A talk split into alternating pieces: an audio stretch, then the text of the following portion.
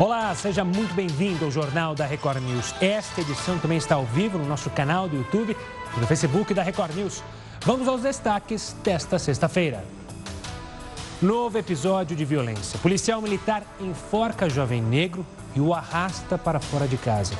A corporação afirma que ele resistiu à abordagem e desacatou os agentes. Recife e Belém são as únicas capitais perto da estabilização da pandemia. É o que aponta uma pesquisa da Universidade Federal do Paraná. A maioria das cidades brasileiras está na fase intermediária. Nuvem de gafanhotos se aproxima ao Brasil, mas diminui, diminui de tamanho. Após atitudes do governo argentino, a densidade populacional do fenômeno é reduzida em pelo menos 30%. Estudo descobre como o coronavírus age para enganar as células humanas. Uma enzima impede que o vírus seja identificado como um invasor pelo sistema imunológico. Descoberta, segundo os pesquisadores, pode ajudar no desenvolvimento de medicamentos.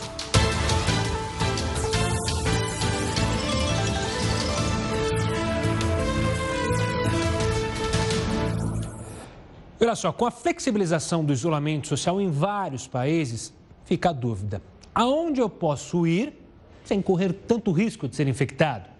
Médicos do Texas, lá nos Estados Unidos, resolveram ajudar as pessoas com algumas dicas. Veja só. No todo, mais de 15 milhões de pessoas foram infectadas pelo coronavírus. Já são mais de 625 mil mortes. Só nos Estados Unidos, o epicentro da doença, foram registrados quase 3 milhões de casos confirmados. E no Brasil, segundo país mais afetado pela doença, há mais de 2 milhões de doentes, de acordo com o monitoramento da Universidade John Hopkins. O risco de ser infectado pelo coronavírus é alto, mas esse risco pode variar dependendo do comportamento de cada pessoa e dos lugares que cada uma frequenta. E esse é o diagnóstico feito por médicos da Associação do Texas, nos Estados Unidos. Eles organizaram uma lista de riscos de contaminação para diferentes atividades. A lista foi criada com base nos cuidados básicos de cada indivíduo, como o distanciamento, uso adequado de máscara e higiene das mãos. Para os médicos americanos, receber encomendas, buscar comida em restaurantes e ir a um posto de gasolina são atividades que entram na escala de risco baixo. Já as atividades em que podem reunir um número maior de pessoas, como uma ida ao supermercado, caminhar ou correr acompanhado, ir a uma biblioteca ou museu, pode trazer um risco moderado baixo de infecção. Agora, as visitas a cabeleireiros ou a ida a uma cerimônia de casamento, a um campo para jogar uma partida de futebol ou basquete, por exemplo, trazem riscos moderados altos, ou seja, coloca a saúde das pessoas a um perigo maior.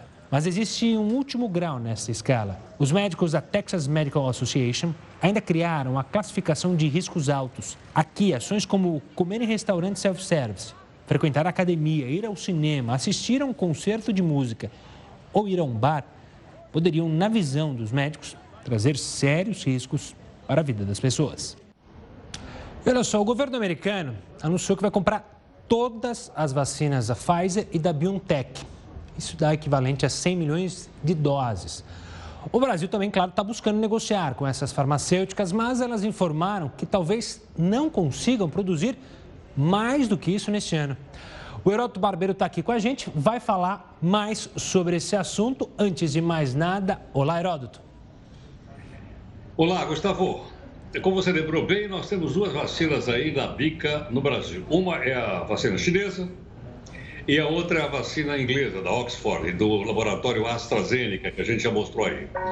Mas é lógico que num momento como esse, uh, Gustavo, tem aquele ditado que diz o seguinte: quando o peixe é pouco, quando a farinha é pouco, o meu pirão primeiro. Você lembra desse ditado ou não? Esse eu não é. lembro, mas é bom esse aí, gostei.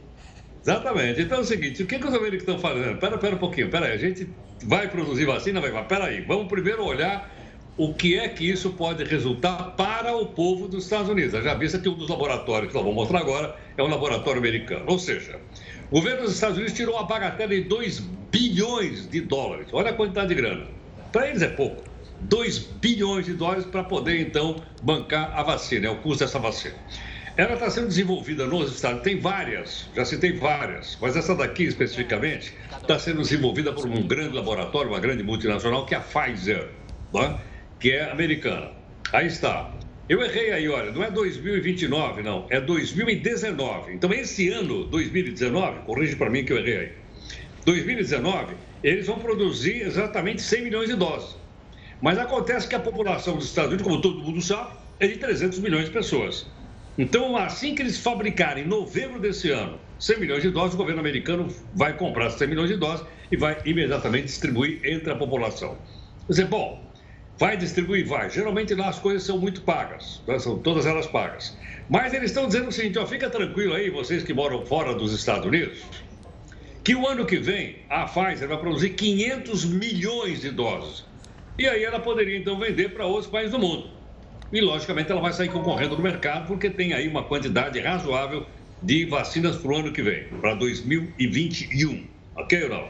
Mas este ano, como todo mundo sabe, a gente tem contado aqui para você todo dia, é um ano especial para os Estados Unidos. O que, é que vai ter lá? Olha escrito aí: eleição. Ah, gente, eleição faz um favor, faz uma mudança em qualquer país do mundo. Então já disseram assim: não, fica tranquilo, que a distribuição vai ser grátis. Será que é por causa da eleição? Não sei, pergunta para o Trump ou pergunta para o Joe Biden, que são os candidatos mais, mais, mais fortes, se isso vai ou não implicar lá na eleição. Certamente vai. Bom, agora vai sobrar para vender no mundo? Vai sobrar. Essa daí, hein? Tem outras. No ano que vem, então, eles terão um bilhão e meio de doses para vender no mundo. É muito ou é pouco? Bom, se você comparar com a população do mundo, que você sabe é de 7 bilhões de seres humanos, é pouco. Mas, como eu disse, nós temos muitos laboratórios produzindo simultaneamente. Não vai faltar, felizmente, não vai faltar vacina.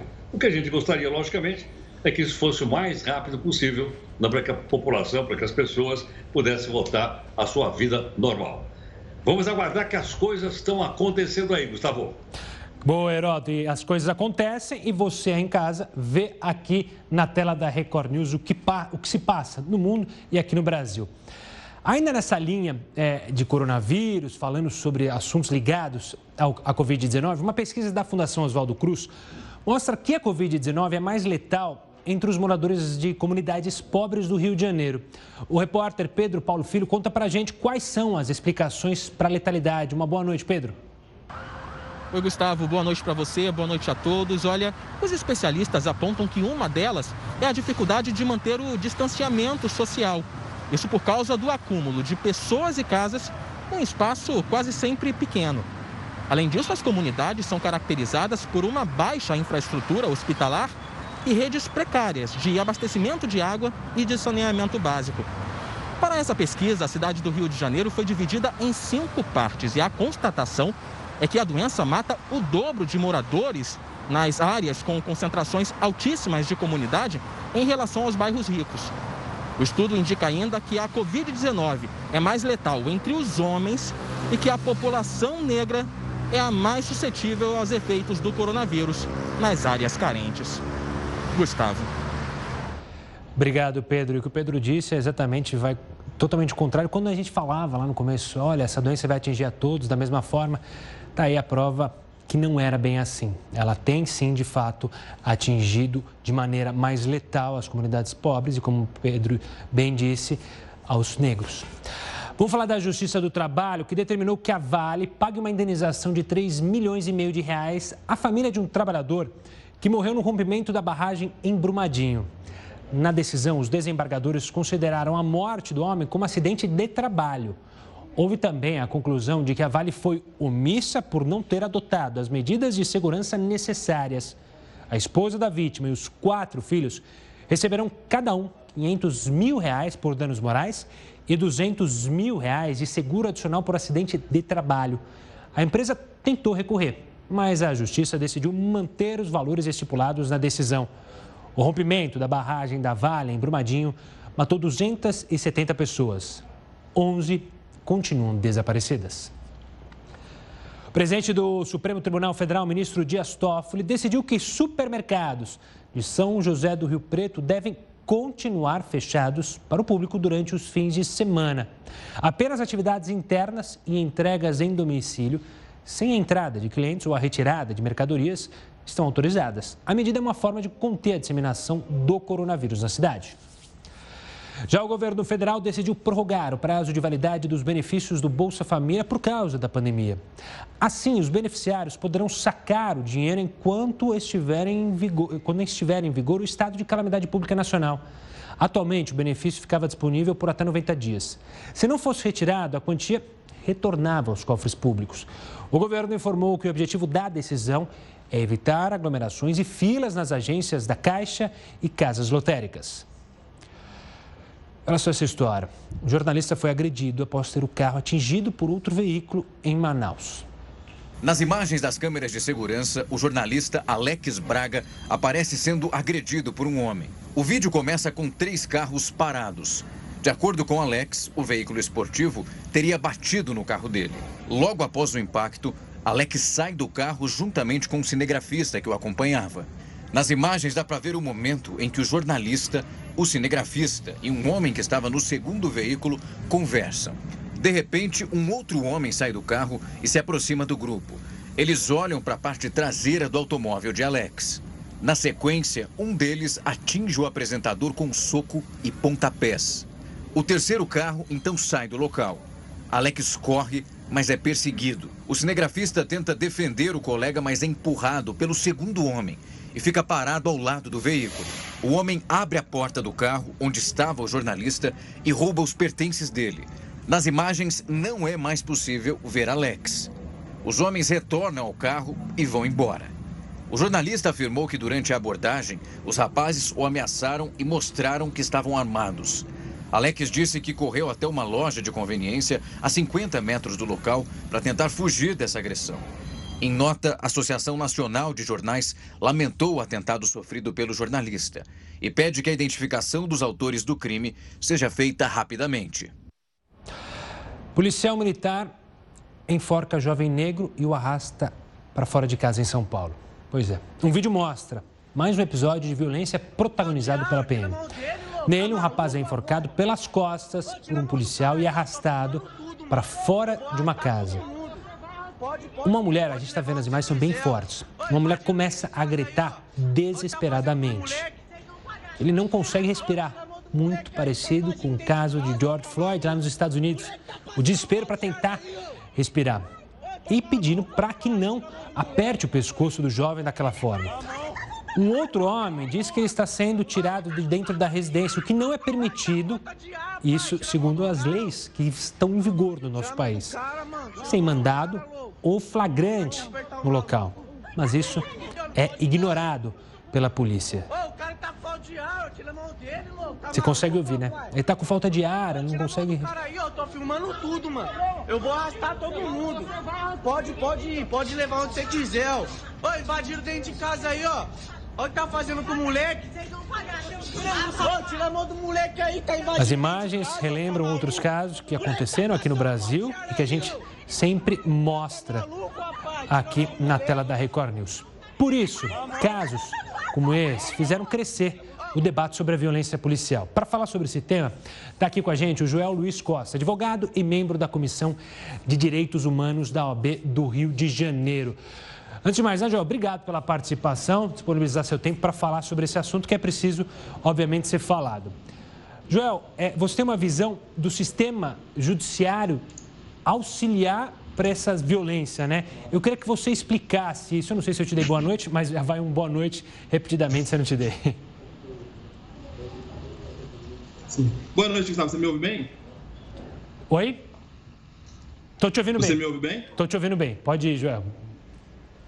Então, Gustavo, a leitura é que todo sistema de justiça criminal ele colabora para essa atuação violenta da polícia ou das polícias do Brasil, seja quando ele fecha os olhos ou quando legitima arquivando procedimentos. Isso tanto na violência, a, a violência, digamos, em menor, em menor, é, com menor dano, como a, o, a, o, caso das agressões aí, conforme relatado na, na, no episódio paulista, como em casos de auto de resistência e execuções como a gente tem muito, como acontece muito aqui no Rio de Janeiro. Ano passado, o Rio de Janeiro teve 1.814 mortes realizadas por autoridades policiais. E os dados apontam que a regra é que 2%, 2% dessas mortes sejam efetivamente investigadas. Então, quando o sistema de justiça criminal, e aí incluindo juízes, delegados e promotores, não investiga a atuação policial, ele legitima em algum nível, em algum nível essa violência policial de maneira reiterada. Lembrando que o Ministério, o Ministério Público tem a obrigação constitucional de ser o fiscal, o fiscal externo do controle da atividade policial.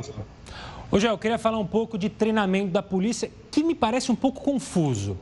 Obviamente que os policiais precisam ser bem treinados e também bem pagos, o que não acontece. Mas quando a gente fala, ó, o policial não é tão bem treinado, olha aí os casos de violência. Só que se você olha nos policiais e casos que a gente tem mostrado, que trabalham em classe, nas altas classes sociais, como o caso do desembargador com guarda é, municipal aqui de, São, é, de Santos e o policial que atendeu uma ocorrência em Alphaville, eles agiram com tranquilidade, com calma, mesmo sendo desacatados por esses é, senhores. Por que, que com o pobre é diferente com o rico? É falta de treinamento ou tem uma questão social de sentir acima de quem está abaixo na sociedade? É, fica meio confuso para mim.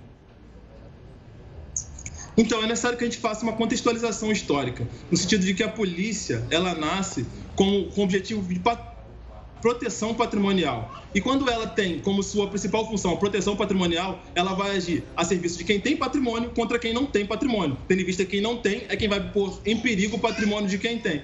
E esse vínculo de proteção patrimonial nunca foi quebrado. De modo que isto, isto, isso há mais 100, há quase dois séculos que a polícia tem esse tipo de trabalho, que a Polícia Militar do Rio de Janeiro ela, ela nasce da Guarda Real em 1808. Então, é histórico esse processo de controle de massas executado pela polícia. E a gente fala da polícia militar porque, na estrutura do sistema, do sistema é, criminal, ela é quem faz o, o policiamento ostensivo, ou seja, ela é quem age na rua, controlando massas e multidões e o dia a dia da população. E, pra, e é ela que tem essa função de guardar o patrimônio de quem tem contra o patrimônio de quem não tem. Então, sim, a polícia age de direcionadamente contra a população mais vulnerável. Isso, mas isso obviamente não é só uma culpa da polícia. Isso é uma estrutura de Estado em que o Estado age para poder resguardar o patrimônio em detrimento da vida das pessoas mais vulneráveis.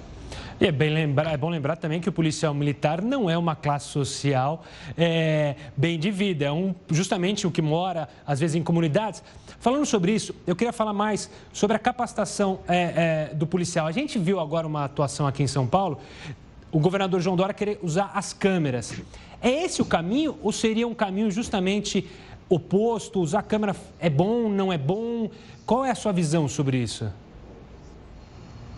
É, é importante, acho que a sua fala foi sensacional no sentido de que os policiais não vêm de Marte eles são fruto da nossa sociedade. Então não vai ser uma canetada, eu gosto muito de abordar isso nas minhas aulas, que, é, que não vai ser uma ordem de cima para baixo, que você vai mudar 30 anos de atuação da corporação, que é consequência de toda uma estrutura social. A gente precisa rediscutir as bases que organizam a estrutura social do país, porque a questão não é apenas o treinamento do policial, é todo o contexto. Convenhamos, vivemos num país racista, classista e misógino. É necessário que primeiro a gente enfrente as nossas chagas, que há 520 anos deturpam o projeto de país, um projeto que é pautado numa hierarquia racial, de uma supremacia branca, para que depois a gente possa atuar com relação à efetiva, ah, digamos, direcionamento da polícia. A polícia é a ponta da lança, não é ela que cria a estrutura racista do Estado. Ela apenas executa um projeto que vem de uma elite branca que há 520 anos diz, é, constrói esse país. Uma elite masculina, hétero, branca, de classe média e média alta. Não à toa as mulheres são tão violentadas pelo sistema de justiça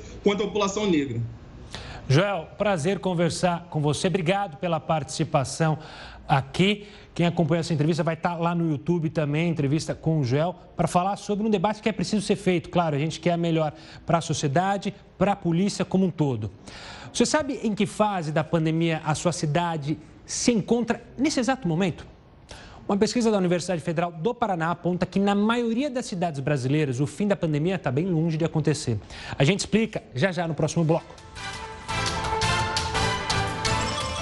Jornal da Record News de volta. A Universidade Federal do Rio de Janeiro vai receber cerca de 200 mil reais para produzir álcool gel. De acordo com o Ministério Público Federal, os valores são provenientes de acordos e condenações criminais. 30% da produção do álcool será destinada aos municípios da Baixada Fluminense. A Justiça do Rio e o Ministério Público Federal vão ficar responsáveis pela prestação de contas por parte dos setores de compra e produção da universidade. Vamos falar mais uma vez com o Heródoto Barbeiro. Heródoto vai explicar para a gente quem são os principais beneficiários dos auxílios emergenciais do governo durante a pandemia. Ele preparou um material. Explica para a gente, Heródoto. Bom, Gustavo, tem beneficiários de um lado e tem o outro lado, o pessoal que provém esse dinheiro, que somos nós, pagadores de impostos. Tenho chamado sempre a atenção do nosso aqui, porque nós temos que ver onde é que o nosso dinheiro está indo. Eu sei, por exemplo, que uma parte da nossa grana, dois bi, eles vão gastar na campanha eleitoral. Mas um bi gastaram para manter os partidos. Agora, espera um pouquinho. Em relação à pandemia, cadê a nossa grana? Eu fui olhar lá no IBGE, que são dados confiáveis, logicamente tem credibilidade, e a gente fica sabendo aí aonde está indo a, a grana que nós pagamos de impostos. Vamos mostrar então, para que todo mundo possa ter ideia e possa até conversar para saber aonde está. Vamos lá. Primeiro, a distribuição dos recursos foi maciçamente para a população pobre. 75% da grana que nós, nós, contribuintes, pusemos na mão do governo, para o governo bancar o pessoal mais pobre, 75% foi realmente para essa população, de acordo com o IBGE. Não tem uma, é uma questão técnica, não tem nada a ver com política. Bom, agora é o seguinte: onde foi maior o impacto? Claro, na população mais pobre.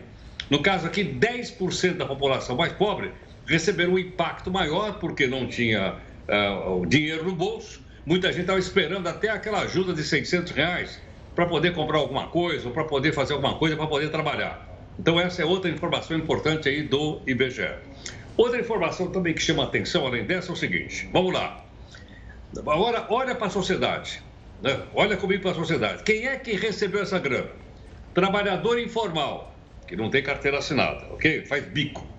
Desempregados de uma maneira geral, nós estamos com a quantidade de 12 milhões e meio de pessoas empregadas. Autônomos em, gerais, em geral, perdão, que são pessoas que até estão regular, mas precisam procurar trabalho. E microempreendedores individuais, que são aquelas pessoas que fazem prestação de serviço, encanador, pedreiro, o jardineiro e por aí afora. Então, essa grana foi nessa direção, o que está segurando, então, uma situação melhor para esse pessoal que trabalha nessa área. Outra informação importante também em relação a isso, diz o seguinte: diz que essa grana toda está mantendo a economia funcionando, e quem sabe agora, no segundo semestre, né, quando as coisas começarem a aquecer, nós vamos ter então mais dinheiro. Até agora, quanto é que nós gastamos esse ano, da nossa grana, hein? 66 bilhões de reais do nosso imposto foi distribuído para esse pessoal que eu falei para você. Total até agora distribuído, 258 bilhões de reais. Bom, é lógico que uma boa parte dessa grana está lá no cofre do governo, a gente pagou imposto. Mas até o final do ano, o governo vai ser obrigado a pedir dinheiro emprestado porque ele está gastando mais do que ele arrecada. Mas vão dizer, bom, vai pedir emprestado para quem?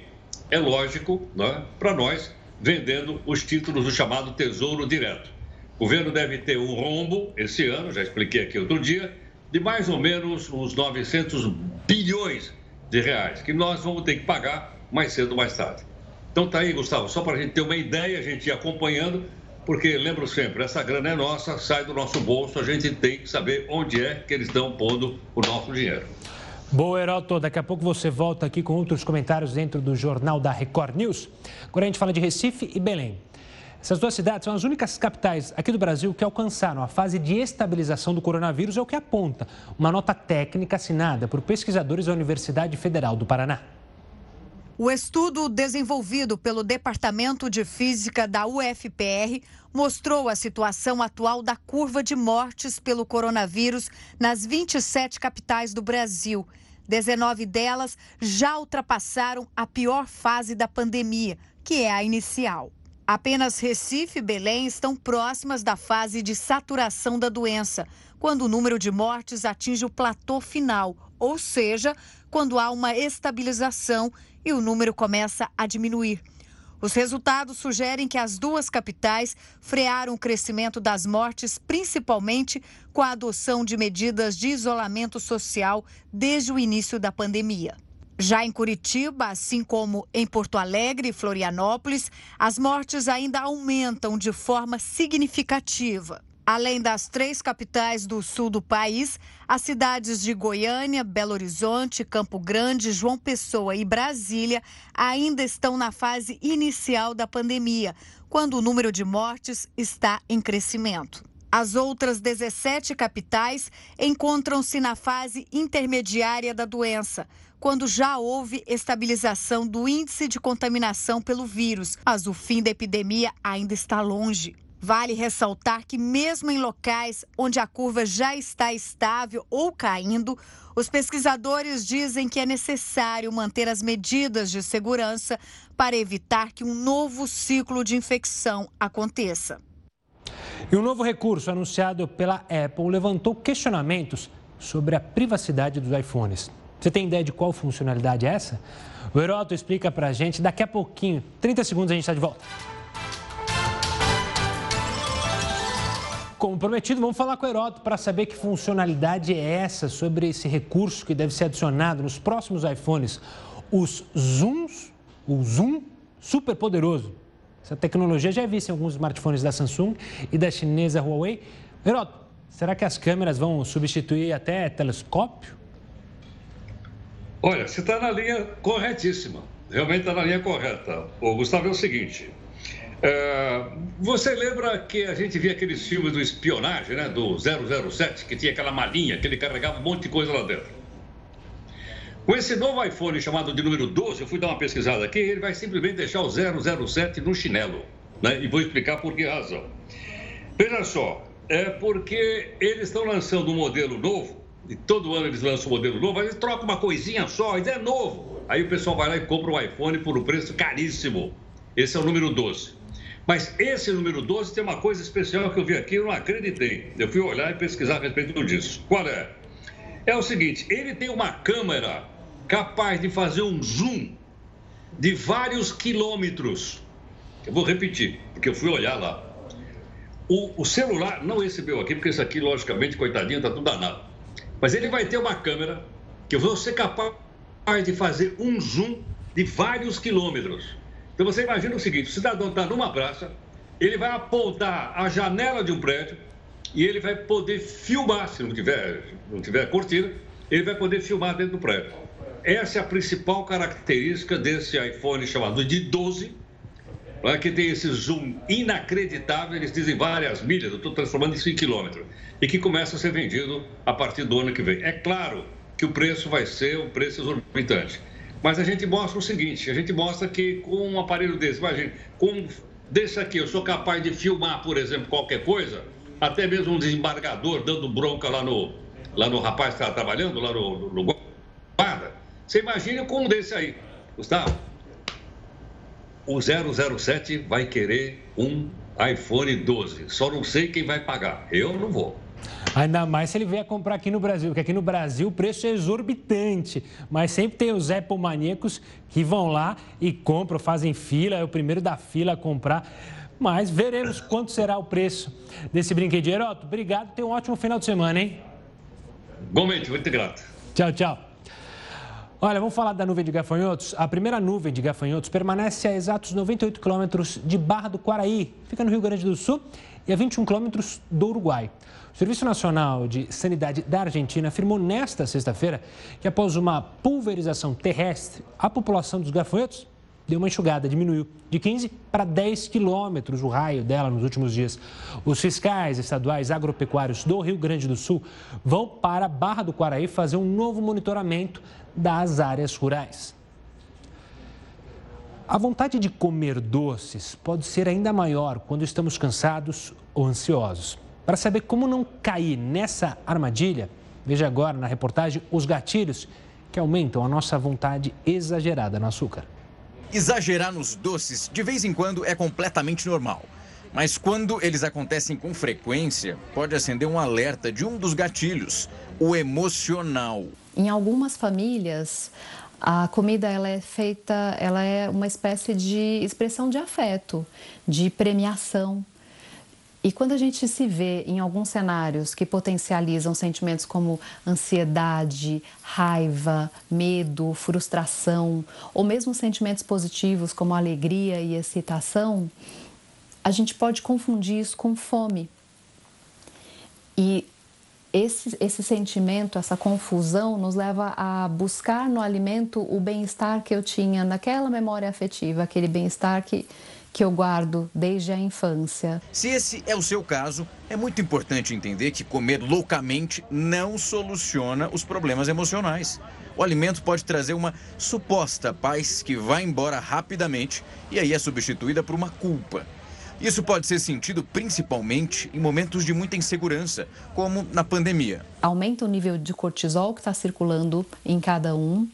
Cortisol é estresse, né, o hormônio do estresse, e impacta o meu nível de serotonina, que é o hormônio do bem-estar. Eu tendo a buscar no doce o bem-estar. Dietas restritivas devem ser evitadas porque fazem parte de um outro gatilho elas podem até apresentar bons resultados, mas isso só acontece durante um curto período de tempo.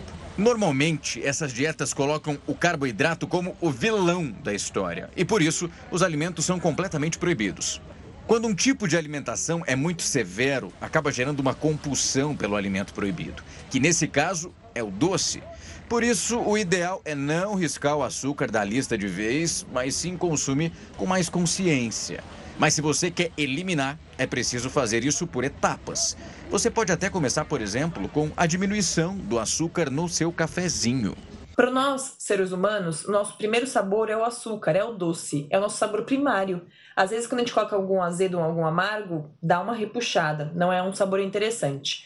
Dessa forma, se essa pessoa hoje coloca duas ou três colheres, Durante uma semana, tenta diminuir para duas, para uma e meia. E fique nessa porção durante um tempo. E vá se acostumando a tirar aos poucos. Quando você tira o sabor doce aos poucos, você condiciona com que o seu sabor doce não seja o primário mas sim o secundário. E você vai se acostumando com o sabor amargo ou azedo das coisas. Outro gatilho é o excesso do açúcar. Da mesma forma que forçar a falta completa dos doces de uma só vez é prejudicial, o exagero gera o vício. E por isso você pode sentir vontade de comer as guloseimas todos os dias. O baixo consumo de proteína também é um problema, já que elas trazem uma sensação de saciedade. Em baixa quantidade, o corpo começa a pedir mais alimento. E muita gente desconta isso nos doces. Então procure incluir no carrinho de compras ricos em proteínas. O último gatilho é o sono. As pessoas que dormem poucas horas acabam produzindo mais cortisol, que faz com que os hormônios da fome aumentem. Para potencializar essas dicas, você pode praticar os exercícios físicos também. A atividade física tem a liberação de hormônios que são anorexígenos, ou seja, eles diminuem a nossa vontade de comer. Quando temos a diminuição da vontade de comer, automaticamente a gente já libera a serotonina, que é o oposto do cortisol que a gente ouviu no sono. Agora é só colocar essas sugestões em prática para controlar a vontade dos doces e ter uma vida mais saudável. Ah, tá fácil, né, Rafael Gatti? Depois de você mostrar todas essas delícias, fala pra gente não comer açúcar. Eu sei que é difícil, né? Enfim, a gente tenta, né? Bom, cientistas descobriram que o coronavírus consegue se camuflar dentro do corpo humano. Pois é, a gente vai entender como o vírus engana as nossas células já já no próximo bloco. Continue conosco. Estamos de volta para falar que o torcedor corintiano está fazendo as contas para conseguir a classificação às quartas de final do Campeonato Paulista. Após vencer o Palmeiras na quarta-feira e contar com um tropeço do Guarani, é, para o Botafogo ontem, lá em Ribeirão Preto, 2 a 0 para o Botafogo, o time ficou mais próximo da classificação. Começou o sonho a se tornar um pouco de realidade. O Corinthians enfrenta o Oeste nesse final de semana, fora de casa, pela última rodada do Campeonato Paulista. E precisa vencer. Ponto final. Além de vencer, o Corinthians ainda precisa torcer para o rival São Paulo, ao menos empatar contra o Guarani. Se o tricolor perder, o Corinthians não consegue avançar. Caso o jogo termine em empate, a classificação será decidida pelos critérios de desempate. Tem muito torcedor é, do São Paulo que defende o time entregar, tem os corintianos que brincam, que falam, olha, o São Paulo não precisa entregar, é só jogar do mesmo jeito que tem jogado nos últimos tempos, que perde sem precisar entregar. Enfim, é a velha farra dos torcedores, o futebol voltou. Depois de ser aprovada pelo Senado, a medida provisória que suspende a obrigatoriedade dos 200 dias letivos em 2020 vai para a sanção presencial. A especialista em educação, Catarina de Almeida Santos, vai falar sobre o impacto da decisão para os alunos. Obrigado pela participação aqui conosco, Catarina. O que, que significa é, ficar sem esses 200 dias de aula? Qual é o impacto? E tem um impacto diferente dependendo da faixa etária? Boa noite, Gustavo. Boa noite a todos que nos acompanham. É, então, na verdade, a, os 200 dias letivos, eles já são. É, a, a LDB já possibilita isso, né? Você pode ter menos de 200 dias letivos, contanto que não tenha menos que 800 horas, né? O que a MP faz é diminuir essa, essa essa obrigatoriedade para a educação infantil e flexibilizar os dias letivos que a LDB já fazia. O que, que acontece? Objetivamente, o que a gente precisa garantir é que os, as horas letivas possam ser implementadas é, com qualidade, né? Garantir projetos, garantir um currículo que garanta essa aprendizagem. É isso que nós precisamos garantir, porque nós estamos numa excepcionalidade, né? Nós não estamos num ano de normalidade. Não daria realmente para seguir os 200 dias letivos, mas é importante não prejudicar a aprendizagem dos estudantes é, nessa, nessas mudanças. E aí a gente pode juntar 2020 com 2021, não tem problema, contanto que a gente consiga é, garantir o direito dos estudantes e das estudantes à sua aprendizagem. Catarina, como que tem que ser então? É, você falou 2020, 2021. Como tem de ser pensado 2021, uma vez que esse ano, claro, como você bem disse, já foi afetado, por isso as medidas do governo, mas como tem que ser, olhar para frente, ou seja, é, é necessário diminu... aumentar o número é, das horas ou dos dias letivos no ano que vem para justamente recompor o que foi perdido nesse ano? Não, a lógica, na verdade, é que a gente conclua 2020 em 2021, né? E quando chegar em 2021, se precisar, joga um pouco para 2022. E aí a gente normalizaria ano, os anos letivos em 2022. Né? Porque se concluir o ano letivo em 2021, provavelmente muitos estudantes vão ficar para trás. Né? Ou seja, nós vamos excluir muitos estudantes. Se eu jogo 2020 para 2021, aí lembrando que o ano letivo tem 200 dias e agora não precisa ser nem 200 dias, e ele tem 800 e, e o ano civil tem 365, né? Então, se eu diminuo as férias, né, se vai organizando dessa forma, a gente consegue terminar 2020 e 2021 e pegar um pouco de 2022. E aí, a partir de 2022, se nós não tivermos mais nenhuma pandemia, a, a gente pode regularizar isso. E as 800 horas, elas podem ser implementadas, elas não precisam ser implementadas todas em sala de aula. Os professores podem desenvolver projetos, fazer atividades orientadas, é, passar atividades, por exemplo, para museus museus, bibliotecas. Então, tem várias perspectivas, não precisam ser as 800 horas em sala de aula, porque a lei diretriz e base, ela já dá essa possibilidade, ela já traz essa flexibilidade de implementação do ano letivo de diversas formas. Você pode fazer por ciclo, por semestre, então tem uma flexibilidade grande na nossa lei diretriz e base. O que é fundamental é não excluir ninguém, não excluir no sentido de ficar fora do sistema de ensino e também ficar sem garantir a aprendizagem. Catarina, olhando para as faixas etárias, tem alguma que te preocupa mais? Claro que todas é, estão sofrendo muito, nesta pandemia, ficar longe da escola, mas tem alguma que a gente tem que ter uma atenção especial?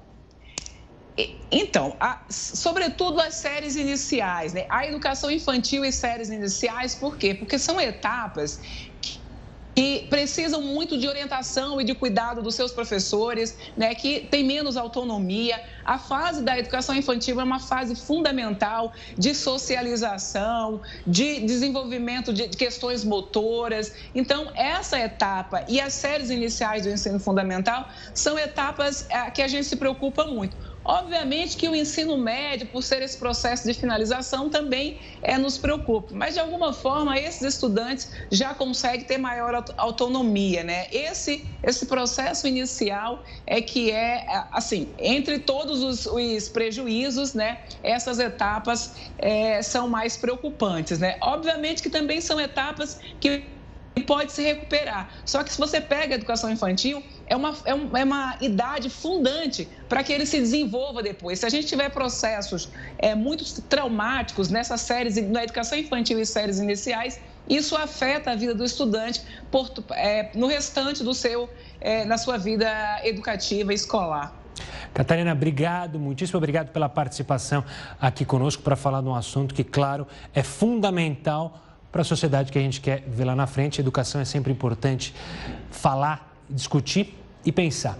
Se você quiser acompanhar essa entrevista, pegou o finalzinho, quiser compartilhar, daqui a pouco ela está lá no YouTube, youtube.com.br Record News. Você lembra daqueles tigres e leões que foram diagnosticados com a Covid-19 lá no comecinho? Eles foram os primeiros animais a serem infectados nos Estados Unidos. Agora, os cientistas descobriram dois tipos diferentes de coronavírus nos felinos. A gente te explica direitinho essa história no próximo bloco.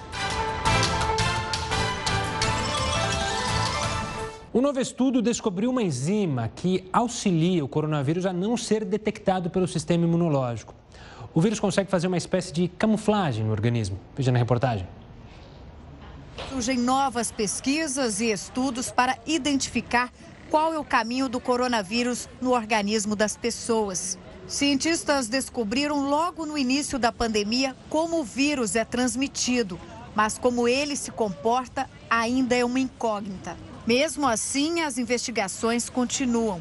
Pesquisadores da Universidade do Texas, nos Estados Unidos, deram um passo à frente nas pesquisas. Eles conseguiram identificar como o coronavírus consegue passar despercebido pelo sistema imunológico.